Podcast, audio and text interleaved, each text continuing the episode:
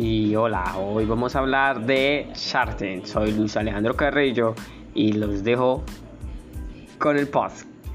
Quizás hayan oído de la palabra y te preguntes qué es Shark Tank.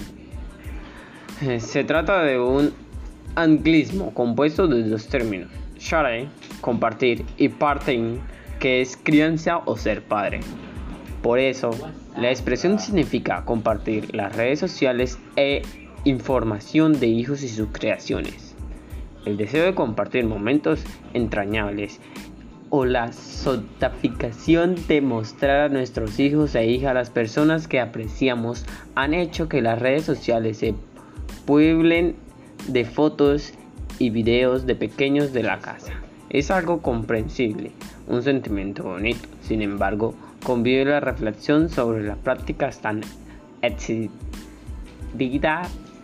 porque tiene un poco de aspectos delicados. Según el estudio No